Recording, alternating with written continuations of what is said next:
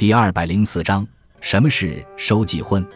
收继婚是中国旧时婚俗的一种，在汉族和少数民族中都有存在，指的是兄弟亡故之后收其寡妻为自己妻子的现象，也包括父死子娶庶母、叔死侄娶神母的情况。收继婚最早起源于群婚时期兄弟共妻的风俗，进入父系社会以后，父亲的妾也成为嫡子所继承的遗产的一部分。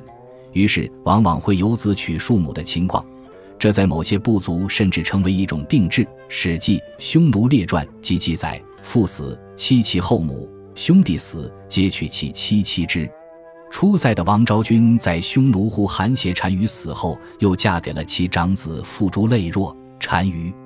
后来，这一风俗为人们所摒弃。明、清两代更是用法律来禁止收继婚的行为，如《明律集解》复例。互婚生民，兄王收嫂，弟王收父者各角。但是在广大民间，兄收弟妻、弟继兄妻的事情依然经常发生。原因是一些家庭由于经济条件的限制，承受不起另娶的花费，所以就有鳏寡两相将就之事。